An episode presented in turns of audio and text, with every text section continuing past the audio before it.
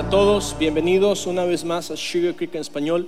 Muchísimas gracias por estar aquí con nosotros el día de hoy, sobre todo en una mañana casi tarde lluviosa también y sabemos de que hubieras preferido estar haciendo muchas cosas, pero aún así decidiste estar aquí con nosotros y apreciamos muchísimo eso. Si ya eres de casa, gracias por regresar un domingo más, gracias por ser parte de la familia de Sugar Creek. Y hoy estamos retomando una serie que hemos estado viendo durante las últimas semanas y hemos estado hablando un poco acerca de nuestra identidad, de nuestra verdadera identidad. Y hemos estado tomando este pasaje de Efesios capítulo 1 en el que Pablo habla acerca de las cosas que Jesús nos ha dado y cosas que eh, tesoros espirituales, que es la palabra, la expresión que utiliza, tesoros espirituales que tenemos acceso por medio de Jesús. Y una de las cosas que hemos estado haciendo en las semanas pasadas, hemos estado viendo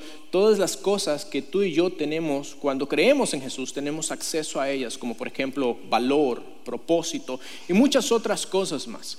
Y luego el apóstol Pablo eh, toma este capítulo 1 y hace como un pequeño resumen, como una introducción de todo lo que va a estar tocando en el resto de la carta a los Efesios. Y precisamente el tema de toda esta carta de Efesios es todas las cosas que tú y yo podemos obtener a través de Jesús. De hecho, solo en el capítulo 1 el apóstol Pablo habla acerca de, o una expresión que utiliza mucho es en Jesús. Y como vamos a estar viendo, todo lo que tú y yo podemos obtener es solamente a través de Él. Pero una de las cosas que quiero hablar hoy es, creo que es algo que está íntimamente relacionado con la identidad y es la autenticidad. Creo que todos nosotros en algún momento nos hemos topado con situaciones en las cuales nos hemos dado cuenta de que las cosas que están frente a nosotros o en nuestras manos no son tan auténticas como nosotros hubiéramos querido pensar. Creo que en más de alguna ocasión te habrá pasado o habrás conocido a alguien que conocía a alguien que las cosas que llegaron a sus manos se dieron cuenta de que no eran tan auténticas como, como pensaban. Y es quizá eh, una de las, de las cosas que tú y yo hemos vivido, porque por ejemplo, ¿quién no tuvo, quién no tuvo cuando fuimos jóvenes, quién no tuvo ah, una camiseta marca Avidas, por ejemplo, como, como esta foto? ¿Quién no tuvo una camiseta marca Avidas? ¿Alguno de nosotros tuvo una camiseta de estas? O quizás conoció a alguien que tenía una como estas. O quizá cuando de repente te das cuenta de que ese nuevo iPhone que tanto has estado esperando no es exactamente tan parecido como los otros, como en esta foto, por ejemplo. E, esta, nada más para que sepan, es la nueva generación. Lo que pasa es que ustedes todavía no los han visto, no han llegado acá. O quizá llegó Navidad y tú esperabas darle a tus hijos ese control de el PlayStation o el Xbox o lo que sea que tanto han estado pidiendo y te das cuenta de que cuando lo abren te das cuenta de que el control es uno de esos controles marca Phony como este. A lo mejor a ti te pueda parecer chistoso, creo que a los niños que reciben estas cosas no les parece tan chistoso, pero a cada uno de nosotros, aunque nos cause risa, la verdad es que nos encontramos con situaciones como esta muy seguido. Situaciones en las cuales las cosas no son tan auténticas como nosotros hubiéramos pensado. Y cuando nosotros vamos a las personas, parece ser que con las personas sucede exactamente lo mismo. Las personas a veces no son tan auténticas como nosotros hubiéramos pensado. Y tú no me vas a dejar mentir, en más de alguna ocasión quizás te has estado preguntando, ¿realmente esta persona con la que me estoy relacionando es auténtica conmigo? La forma en la que me trata, las cosas que dice, realmente es una persona que es sincera, que su autenticidad conmigo es 100% real. En algún momento, cada uno de nosotros hemos tenido la sensación de que alguien no es 100% honesto con nosotros. A lo mejor tenemos dudas con respecto a la sinceridad de algunas personas. Y es que todos anhelamos autenticidad. Todos queremos creer que las personas que están a nuestro alrededor son exactamente como ellos aparentan ser.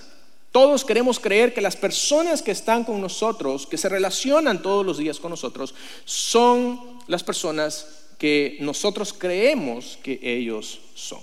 Pero la verdad es que a menudo nos encontramos rodeados de personas que pretenden ser algo que quizás no son enteramente, eh, no son enteramente eh, honestas, no muestran su verdadera identidad. Y si vamos un poco más allá, Incluso en nuestras vidas, quizás somos nosotros los que no estamos siendo enteramente honestos con quienes realmente nosotros somos. Y en muchas ocasiones somos nosotros los que hemos, eh, ah, sacrificado nuestra autenticidad por querer encajar dentro de un molde o encajar dentro de la cultura o de la sociedad donde nosotros nos movemos. Y a raíz de eso lo que ha sucedido es que hemos tenido que renunciar bajo hemos tenido que renunciar a nuestros valores, a nuestras creencias, a nuestra forma de pensar por la presión que muchas veces la cultura o la sociedad ejerce sobre cada uno de nosotros. Y una de las cosas que nosotros necesitamos entender es que en un mundo de engaños y falsedad, en un mundo de engaños y falsedad se paga un alto precio por la verdad. En un mundo de engaños y falsedad se paga un alto precio por la verdad. Y vivimos en un mundo, en un mundo lleno de, falsificaciones, en un mundo lleno de medias verdades, en un mundo lleno de mentiras, un mundo en el cual eh, hasta cierto punto nosotros hemos tenido que ceder algunas veces para poder encajar dentro de la sociedad en la que vivimos. Vivimos en un mundo donde las cosas eh, no son exactamente como deberían ser. Un mundo en el cual la mentira se ha adueñado de nuestra identidad. Un mundo en el cual se les enseña en las escuelas a los niños que pueden ser niñas y a las niñas que pueden ser niños. Un mundo tan lleno de mentiras en los cuales a, los delincuentes que se consideran o se autoperciben como mujeres se les encierra en una cárcel completamente de mujeres y terminan violando y embarazando a las reclusas que son sus compañeras. Vivimos en un mundo tan tergiversado en cuanto a la identidad que tenemos que aceptar o se nos hace fácil aceptar que un hombre de 56 años se considere una niña de 6 u 8 años y que diga que quiere tener un noviecito de esa edad. Y ese es el mundo en el que nosotros estamos viviendo. Ese es el mundo tan ilógico en el cual tú y yo estamos. Vivimos en un mundo donde la mentira se ha apoderado de nuestra identidad. La pregunta es, ¿a qué costo? ¿Qué es lo que tú y yo tenemos que pagar o a qué tenemos que renunciar para poder, para poder ser parte de este mundo? Y la respuesta es esto. Lo que nosotros hemos, tenido que renunciar en muchas ocasiones es a la forma en la que nosotros vemos el mundo. Hemos tenido que renunciar a nuestros valores, hemos tenido que renunciar a la palabra de Dios, hemos tenido que renunciar a nuestras costumbres y a la forma en la que nosotros sabemos que el mundo funciona realmente. Hemos tenido que renunciar a muchísimas cosas por simplemente tratar de encajar en una cultura donde la mentira se ha vuelto la norma. Y en el transcurso, lastimosamente, cuando renunciamos a nuestros valores, cuando renunciamos a lo que realmente nosotros somos, cuando renunciamos a aquello que nos hace ser quien nosotros somos, en el transcurso terminamos perdiéndonos y extraviándonos nosotros mismos. Eso fue lo que le pasó a una maestra de la Universidad de Washington. Eh, resulta de que Jessica Krug fue una mujer que llegó a ser eh, incluso portavoz de movimientos que hoy están muy en, en, boga, movimientos feministas y movimientos en contra del racismo y todo esto. Y ella se caracterizaba porque ella hablaba mucho acerca del el racismo que sufren las personas afroamericanas. Y ella decía de que ella siendo una persona que había nacido en el Bronx, que ella había vivido en carne propia, cómo su ascendencia afroamericana había sufrido y cómo ella también siendo una afroamericana también había sido estigmatizada por esta por esta situación del racismo y muchas otras cosas. Y resulta de que tiempo después, en el 2015, a esta mujer empezaron a notarle algunas cosas que no concordaban en su historia. Empezaron a investigarla y se dieron cuenta de que, en primer lugar, a pesar de que ella era una maestra de, en estudios afroamericanos y de herencia afroamericana, ella nunca había vivido en África.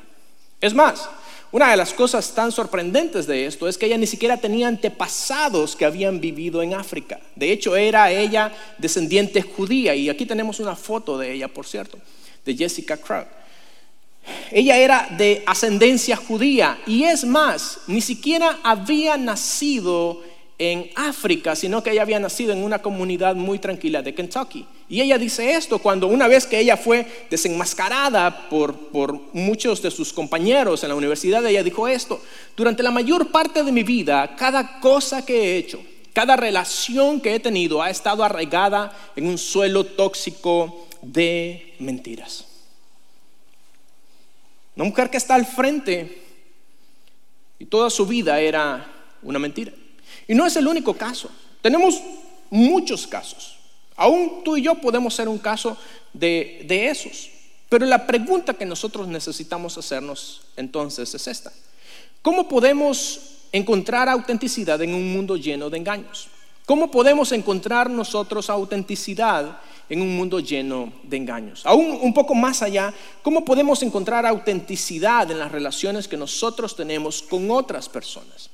Y si vamos un poco más profundo, ¿cómo podemos encontrar autenticidad en nosotros mismos? ¿Cómo sabemos que los valores que decimos defender, cómo sabemos que lo que tú y yo creemos, las decisiones que tomamos en base a, esas, a esos valores, a esas creencias, cómo podemos estar seguros de que son auténticos? Y creo que esa es una de las preguntas que tú y yo necesitamos hacernos. ¿Cómo podemos entonces nosotros encontrar autenticidad en un mundo que parece ser que toda la identidad está basada en una mentira?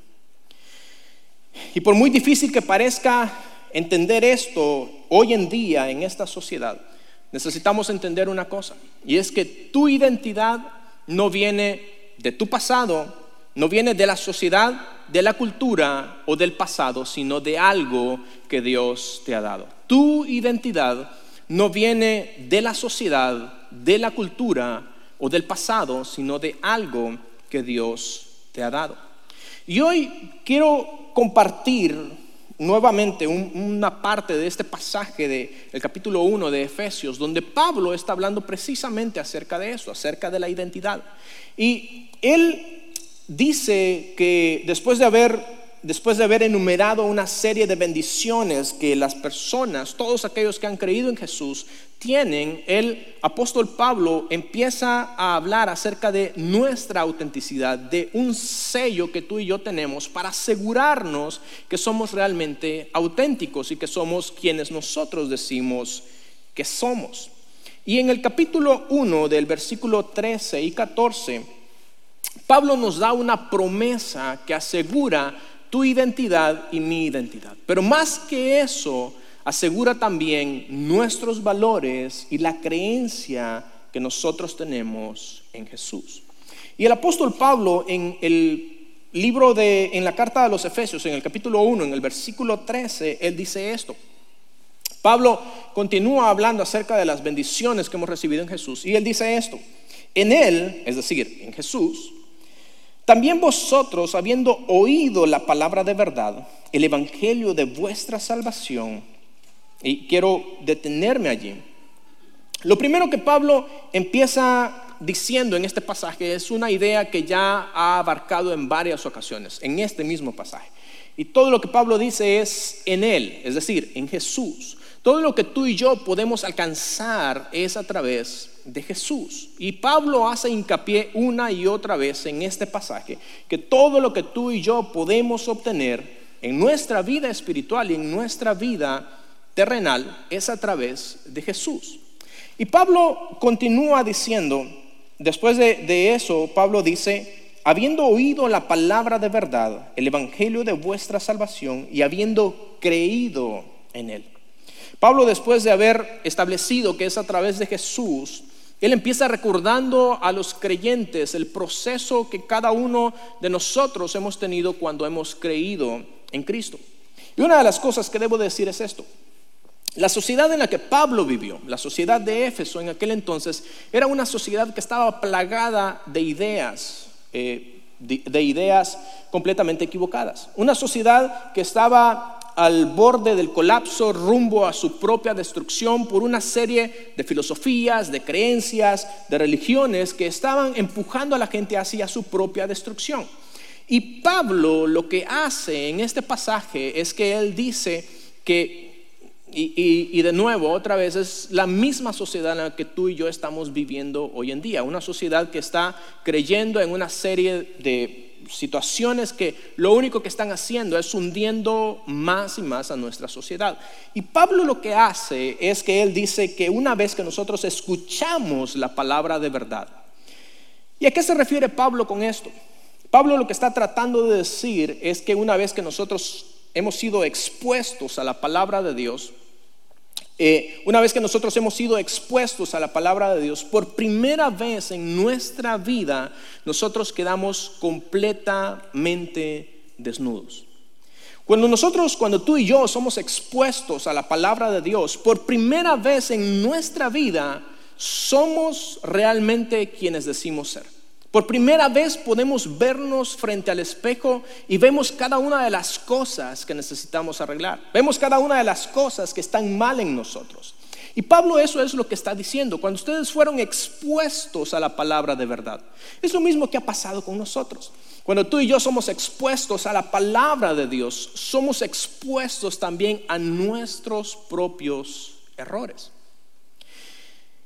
Y cuando eso sucede, muchas veces nosotros podemos llegar a preguntarnos, hmm, parece ser que alguien le contó a ese pastor o a ese predicador todo lo que eh, ha sucedido en mi vida. O a lo mejor podemos llegar a decir en nuestras casas, estoy segura que estoy seguro que tú ya fuiste de chismosa a contarle al pastor todo lo que estamos pasando porque todo lo que estaba diciendo es lo mismo que nosotros estamos pasando. No se emocionen demasiado. Y resulta de que muchas veces podemos ser expuestos a la verdad y vernos frente al espejo por primera vez y vernos desnudos y ver las cosas que están mal en nosotros cuando somos expuestos a la palabra de Dios. Cuando somos expuestos a esa palabra de verdad y por primera vez nos vemos tal cual somos. Y la palabra de Dios es tan poderosa que la misma palabra dice que ella es tan poderosa que cuando tú y yo somos expuestos, dice que es como una espada de dos filos que penetra hasta lo profundo de nuestro interior y que discierne, que interpreta, que sabe los pensamientos y las intenciones de nuestro corazón. Es por eso que la palabra de Dios es tan poderosa y es por eso que no hay nada oculto que Dios no pueda manifestar. No hay nada que nosotros estemos pensando o haciendo que la palabra de Dios no tenga una palabra para nosotros. Y es por eso que cuando somos expuestos, dice Pablo, a la palabra de verdad, por primera vez nos encontramos tal y como somos. Pero una vez que hemos oído esa palabra de verdad, una vez que hemos aceptado ese evangelio de salvación y una vez que hemos creído en Jesús, Pablo no se queda allí, sino que una vez que todo esto ha sucedido, él dice que sucede algo sumamente poderoso y sumamente impresionante. Y él continúa diciendo en el versículo 13, y dice, y habiendo creído en él, fuiste sellado con el Espíritu Santo de la promesa. Ahora, ¿A qué se refiere Pablo con esto de ser sellado con el Espíritu Santo? Pablo está tomando una eh, imagen aquí que era muy típica de su, de su tiempo, de su época. Y lo que hacían en el pasado es que los documentos que eran de suma importancia se sellaban por medio de un sello que era hecho de cera o de arcilla. Y lo que hacían era que ese documento legal o ese documento oficial del gobierno o ese documento importante de la compra de una propiedad o algo parecido, lo que hacían era que sellaban ese documento, vertían cera o arcilla y ponían generalmente era un anillo o un sello que tuviera un relieve y ponían ese sello. Y lo que hacía esto era que ese sello hablaba de la propiedad de la persona. Cada uno tenía un símbolo o un relieve diferente. Entonces hablaba de la propiedad de la persona y también hablaba acerca de que todo lo que estaba allí estaba completamente seguro y que nada le iba a pasar. Entonces Pablo utiliza este, esta misma figura, este, esta misma idea para hablar acerca de ese sello que Dios ha puesto en nosotros, que es el Espíritu Santo. Y Pablo utiliza esta misma idea para hablarnos acerca de la obra que el Espíritu Santo, que Dios a través del Espíritu Santo hace en nosotros, que el Espíritu Santo nos sella para hablar de la propiedad que somos de Dios, pero también para darnos identidad. Y el Espíritu Santo en la vida de todos aquellos que hemos creído en Jesús asegura muchísimas cosas, pero no por obvias razones de tiempo no voy a tocarlas todas, pero el Espíritu Santo entre las muchas cosas que nos asegura como seguidores de Jesús, hay tres que sí me gustaría mencionar. Y la primera cosa que el Espíritu Santo nos asegura es que verdaderamente somos hijos de Dios. Verdaderamente somos hijos de Dios. Cuando el Espíritu Santo viene a nosotros y cuando el Espíritu Santo está en nosotros, debo decir que tener al Espíritu Santo no es una experiencia de solamente unas pocas personas. El Espíritu Santo no es una de esas experiencias sobrenaturales que solamente está reservada para un grupo de seguidores de Jesús, los, los que están más cerca de Dios o los que, o los que creen más o los, que, o los que son más obedientes a la palabra de Dios. No, Pablo dice que todos aquellos que hemos creído en Jesús hemos sido sellados con el Espíritu Santo.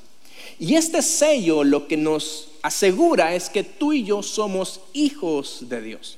Y esto es algo increíble porque cuando tú y yo somos hijos de Dios a través del Espíritu Santo, nosotros podemos por primera vez desarrollar una relación íntima con Dios, una relación íntima con el Padre. Cuando tú y yo somos hijos de Dios, podemos por primera vez encontrar no solamente una relación íntima con Dios, sino que además de eso obtenemos propósito. Además de eso obtenemos identidad. Además de eso obtenemos todas las bendiciones de las que Pablo está hablando porque somos hijos de Dios. Y eso es algo sumamente, sumamente poderoso para la vida de cada uno de nosotros. ¿Por qué?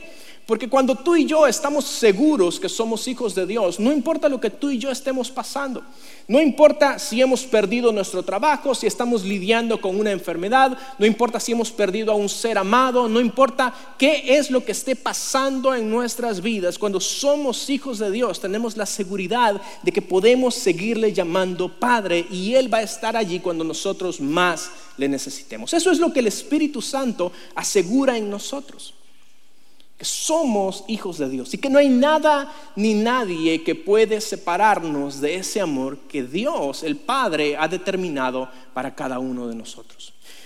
Pero en segundo lugar, no solamente el Espíritu Santo nos asegura que somos verdaderamente hijos de Dios y nos da propósito y nos da identidad, sino que además de todo eso, y nos permite tener una relación con el Padre, sino que además de todo eso, también el Espíritu Santo garantiza la seguridad de nuestra salvación. El Espíritu Santo garantiza la seguridad de la salvación. El Espíritu Santo nos da seguridad de salvación. Porque cuando tú y yo Muchas veces cometemos el error, como seguidores de Jesús, muchas veces cometemos el error de basar la seguridad de nuestra salvación. Y, ojo a eso, no quiero entrar en, ningún debate ni en ninguna polémica, pero debo de decir esto, cuando tú y yo basamos la seguridad de nuestra salvación en las cosas que tú y yo hacemos, cuando basamos la seguridad de nuestra salvación en cuánto tiempo leemos la Biblia o en cuánto tiempo oramos o si agradamos a Dios o no le agradamos, cuando tratamos de basar la seguridad de nuestra salvación en las buenas obras que tú y yo hacemos, estamos equivocados. Porque va a llegar un momento en el cual vamos a fallarle a Dios. Y sí, todos los que estamos aquí le fallamos a Dios.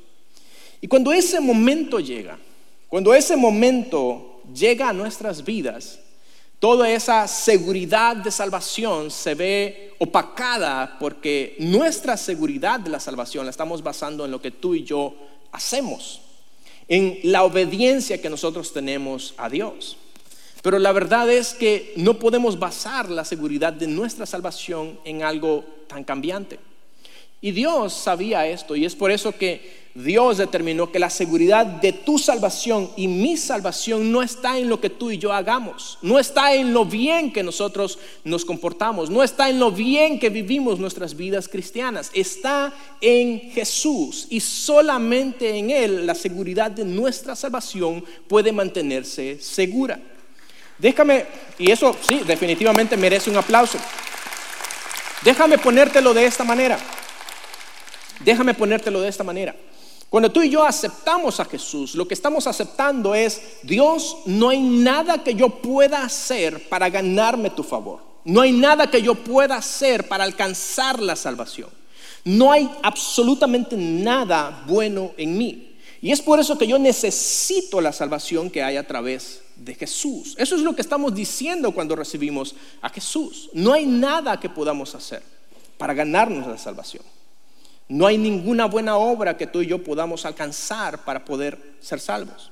Y de esa manera, de la misma manera en la que tú y yo no podemos hacer nada para ganarnos la salvación, tampoco podemos hacer nada para perder la salvación. Porque de lo contrario, nuestra salvación estaría basada en lo bien que tú y yo nos desarrollamos. Por eso es que Dios estableció que la salvación del ser humano no iba a estar basada en nuestras obras, sino solamente en Jesús. Y cuando tú y yo confiamos en Jesús, estamos, el Espíritu Santo está en nuestras vidas diciéndonos, no importa cuántas veces lo intentes, no importa cuántas veces caigas, no importa cuántas veces falles, simplemente levántate, ve nuevamente al pie de la cruz, pide perdón y continúa. Y Dios te seguirá llamando hijo y tú seguirás llamando a Dios Padre.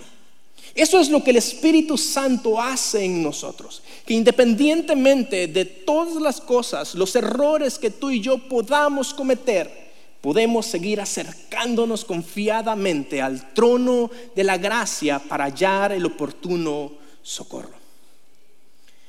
El Espíritu Santo nos asegura una tercera cosa. Nos asegura nuestra herencia eterna.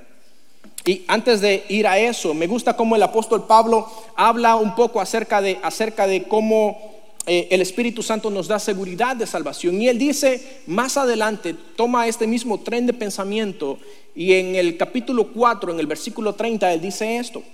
Dice, no causen tristeza al Espíritu Santo de Dios, que es en ustedes como un sello que los distinguirá en el día de la liberación o en el día de la salvación. El Espíritu Santo es un sello que asegura que nuestra libertad, que nuestra salvación está segura en Jesús. Y en tercer lugar, el Espíritu Santo nos asegura nuestra herencia eterna. Y me gusta cómo el apóstol Pablo dice esto en el versículo 14 del mismo capítulo 1 de Efesios. Y él dice esto, y voy a leer un, parte del versículo anterior para que tenga un poco de sentido. Y dice esto. Y fuiste sellado con el Espíritu Santo de la promesa, que es las arras de nuestra herencia hasta la redención de la posesión adquirida para alabanza de su gloria. Pablo termina hablando de que el Espíritu Santo es una tercera garantía, una garantía de nuestra herencia. Y lo que Pablo está tratando de utilizar aquí es otra idea muy común en su tiempo, que aún incluso nosotros todavía la utilizamos. Lo que Pablo está diciendo es que el Espíritu Santo es las arras de nuestra herencia, es el depósito que Dios ha dejado. Piénsalo de esta manera. Cuando tú vas a comprar una propiedad, tú dejas en depósito algo valioso para asegurarle al vendedor que realmente la compra se va a realizar, ¿cierto? Cuando tú vas y compras una propiedad, qué sé yo, un terreno, una casa, tú dejas un depósito para asegurar que vas en serio y que vas a regresar y que tienes toda la intención de culminar esa compra, ¿cierto? Lo que Pablo está diciendo aquí es que el Espíritu Santo es ese depósito, es eso valioso que Dios dejó en nosotros para asegurarnos de que Él va a regresar por nosotros y que Él todavía sigue trabajando en tu vida y en mi vida. Lo que el Espíritu Santo en la vida, en tu vida y en mi vida, representa y garantiza es que Dios todavía no ha terminado contigo, que Dios sigue trabajando en nosotros y que Él no va a descansar, que Él no va a terminar hasta que Él culmine esa compra que empezó en la cruz del Calvario por medio del sacrificio de Jesús. Eso es lo que, lo que el apóstol Pablo está diciendo en este pasaje. Y esta garantía del Espíritu Santo es muchísimo más valiosa que cualquier cosa que nosotros podamos encontrar en el mundo. Porque nos da garantía, nos da certeza de que nuestra salvación es segura y que no hay nada ni nadie que pueda quitarnos lo que Dios nos ha dado. También nos da la confianza de que no importa lo que estemos pasando, no importa lo que estemos viviendo, no importa si el mundo allá afuera se está cayendo a pedazos, Dios va a responder a nosotros porque Él nos ha hecho sus hijos. Y aún a pesar de eso, su espíritu vive recordándonos constantemente que somos hijos de Dios. Además de eso, cuando nosotros, cuando nosotros ¿Sí? Además de eso, el Espíritu Santo es la garantía del amor y de la fidelidad de Dios. Es la garantía de que Dios va a culminar con nosotros lo que Él inició. Es la garantía de que no vamos a quedar a medias. Es la garantía de que estamos seguros en Dios. Y cuando tú y yo entendemos eso, cuando tú y yo entendemos que no hay nada que podamos hacer para alejarnos de Dios, cuando entendemos que no hay nada que podamos hacer para perder la identidad que Dios nos ha dado, vivimos con propósito, vivimos con amor, vivimos sabiendo y caminando con nuestra frente en alto que somos hijos de Dios. Amén. Amén. Ser hijo de Dios es una de las mayores bendiciones que nosotros tenemos. Y a lo mejor tú conocerás a alguien o a lo mejor tú has estado luchando con esta situación de la identidad. Pero una de las cosas que debo decirte es esto, que en un mundo que lucha por su identidad, el Espíritu Santo es nuestra única fuente de autenticidad. En un mundo que lucha con su identidad, el Espíritu Santo es nuestra única fuente de autenticidad. La verdad es que todos estamos buscando algo que nos dé autenticidad algo que nos dé identidad. Estamos buscando algo que nos diga que somos valiosos. Estamos buscando algo que nos dé propósito. Estamos buscando algo que nos diga que somos amados, que valemos y que importamos para alguien. Y Dios, a través de Jesús y por medio de su Espíritu Santo, nos hace ver que cada una de esas cosas ha sido cumplida en nosotros. Esto fue precisamente lo que le pasó a una actriz que nosotros conocemos y que se ha vuelto muy famosa últimamente. Y eh, de hecho ustedes la conocerán como la hermana del rey Tachala. En, ¿Quiénes saben quién es la, hermana del rey Tachala? Todos esos que levantaron la mano, los quiero en el centro de siguientes pasos al final, por favor. Mientras ustedes estaban viendo la película, nosotros estábamos orando por ustedes, pecadores. Y resulta que esta esta actriz que se llama Letitia Wright, ella estaba durante mucho tiempo batallando con una seria depresión, al punto en el que ella había dicho de que ella iba a abandonar todo, que ella iba a abandonar la actuación, que ella iba a abandonar muchos proyectos, porque cada día ella sentía que se hundía más y más. Y no fue hasta un momento en el cual uno de sus, de sus de sus compañeros de elenco que la invitó a un grupo de estudio bíblico específicamente para actores y actrices que ella conoció a Jesús. Y quiero hacer un pequeño paréntesis ahí. Es por eso que es importante los grupos de conexión. Y si tú no te has no, no, eres parte todavía de uno de nuestros grupos de conexión, en ellos no solamente vas a encontrar identidad, vas a encontrar relaciones que te van a ayudar a crecer a través de la palabra de Dios y te van a ayudar a crecer en tu relación con Jesús. Después de este corto comercial, volvemos a Letitia. Resulta de que ella estaba luchando con, con todo esto. Y cuando ella fue confrontada con esa palabra de verdad, cuando ella encontró a Jesús, ella se convirtió en una férrea defensora de sus valores y de su cristianismo.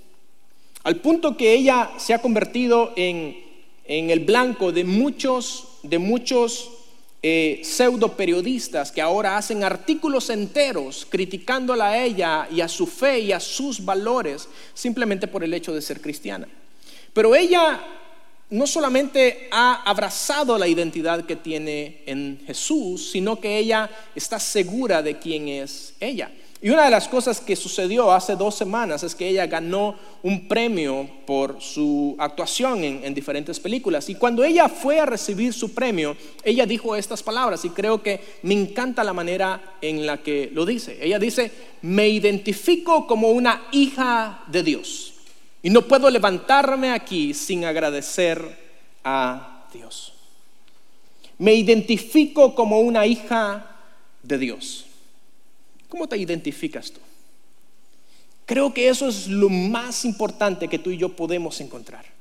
Nuestra identidad en Cristo, nuestra identidad en Jesús. Ahora la pregunta que queda para nosotros es, ¿qué es ser auténtico? ¿Cómo podemos nosotros realmente estar seguros de quién nosotros decimos ser? La respuesta es simple es el Espíritu Santo el que nos da nuestra verdadera identidad. Es el Espíritu Santo nuestro sello de autenticidad y el que nos mantiene seguros que somos hijos de Dios. A lo mejor tú has estado batallando, tú que todavía no conoces a Jesús, has estado batallando durante un tiempo con este mismo problema acerca de encontrar un propósito, de encontrar identidad. Pero la verdad es que nada nos puede dar identidad, ni un movimiento social, ni el dinero, ni el trabajo, ni las posesiones, nada de eso puede darnos identidad, solamente Jesús por medio del Espíritu Santo. Es lo único que puede darnos esa identidad que tú y yo estamos tan ansiosamente buscando y tan desesperadamente necesitando. Solamente el Espíritu Santo y si al final de este servicio tú decides entregar tu vida a Jesús y recibir esa nueva identidad que hay en Cristo, me encantaría poder orar por ti. Y tenemos preparado un centro, un lugar que hemos llamado el Centro de Siguientes Pasos, donde uno de nuestros líderes, uno de nuestros pastores va a estar allí para poder ah, platicar contigo y guiarte en esta, en esta decisión que tú estás tomando. Ahora, si tú ya eres un seguidor de Jesús, el Espíritu Santo es una de las mayores bendiciones que Dios nos ha dado, porque nos asegura que nada ni nadie podrá separarnos del amor que tenemos en Cristo Jesús. Nos asegura que somos hijos de Dios, que somos verdaderos hijos y que Él siempre estará con nosotros. Nos asegura que no importa lo que estemos pasando, que no importa lo que estemos viviendo, el Espíritu Santo siempre estará allí para recordarnos quiénes realmente nosotros somos. Padre, te damos gracias. Gracias Señor por tu Espíritu. Gracias Señor porque en Jesús tú nos has dado todas las bendiciones, todo lo que necesitamos. Señor, te damos gracias porque tu Espíritu Santo no solamente es la garantía de nuestra salvación, también es la garantía de que realmente somos tus hijos. Eso también nos da propósito nos da identidad. Tu Espíritu Santo, Señor, también nos asegura la herencia que tenemos en ti. Y no importa lo que estemos pasando o lo que esté sucediendo a nuestro alrededor, sabemos, Señor, por tu Espíritu, que tú siempre estás presto a escucharnos y auxiliarnos cuando más te necesitamos. Todo esto te lo agradecemos en el nombre poderoso de Jesús. Amén.